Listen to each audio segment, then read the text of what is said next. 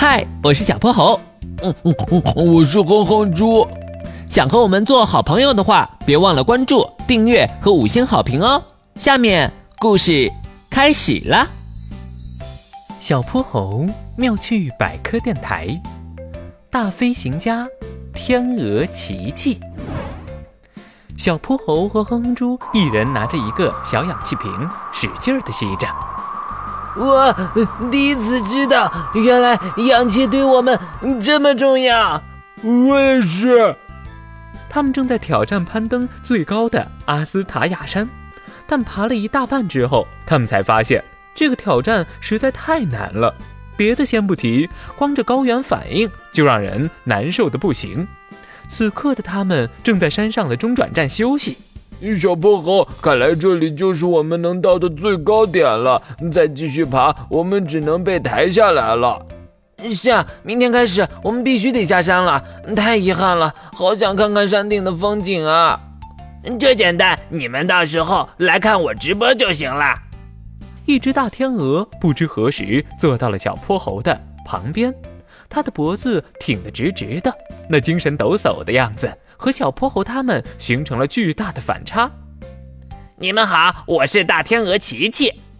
哎，看你的样子，好像一点高原反应都没有啊！嘿嘿，这就要归功于我特殊的身体结构了。我的肺前后都有能储存气体的囊，一次性能吸收很多空气，储存在气囊里，有足够的氧气使用。原来是这样啊！对了，你刚刚说你要直播？是啊，直播飞跃这座阿斯塔雅山，我的装备都带来了。噔噔噔噔，就是我头顶上的这台仪器，它具有录像和直播的功能。明天我想让全世界都看到我飞过这座山的样子。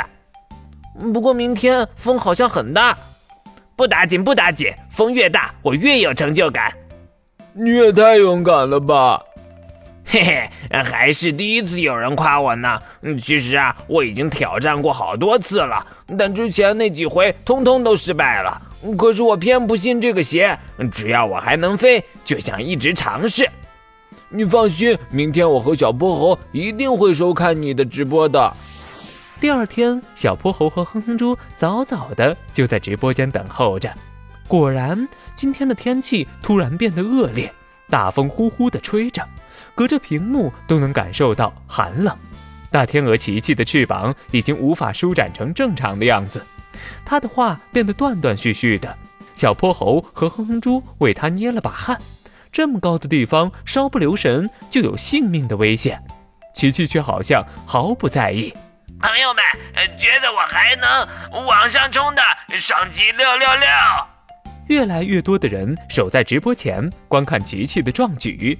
然而，随着海拔的增加，气温变得越来越低，琪琪的身体结了一层冰晶，不可避免地哆嗦着。突然，镜头剧烈地晃动了起来。大天鹅琪琪正在急速下坠，糟了，琪琪挺住啊！哼哼猪忍不住在直播间为琪琪惊呼出声。事实上，所有观看直播的人都为他揪起了心。好在几秒后，镜头终于清晰了起来，屏幕前的琪琪仍然笑着。大家放心，我没事。啊，刚刚实在太险了！琪琪重新挥动了翅膀，一点点向山顶靠近。十米，五米，一米，他离自己的目标越来越近。所有人屏息凝视，成败在此一举了。最后，他终于拼着一股劲儿冲上了顶峰。哇，太棒了！大飞行家琪琪真了不起！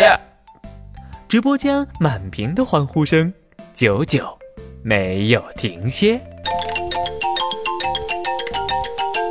今天的故事讲完啦。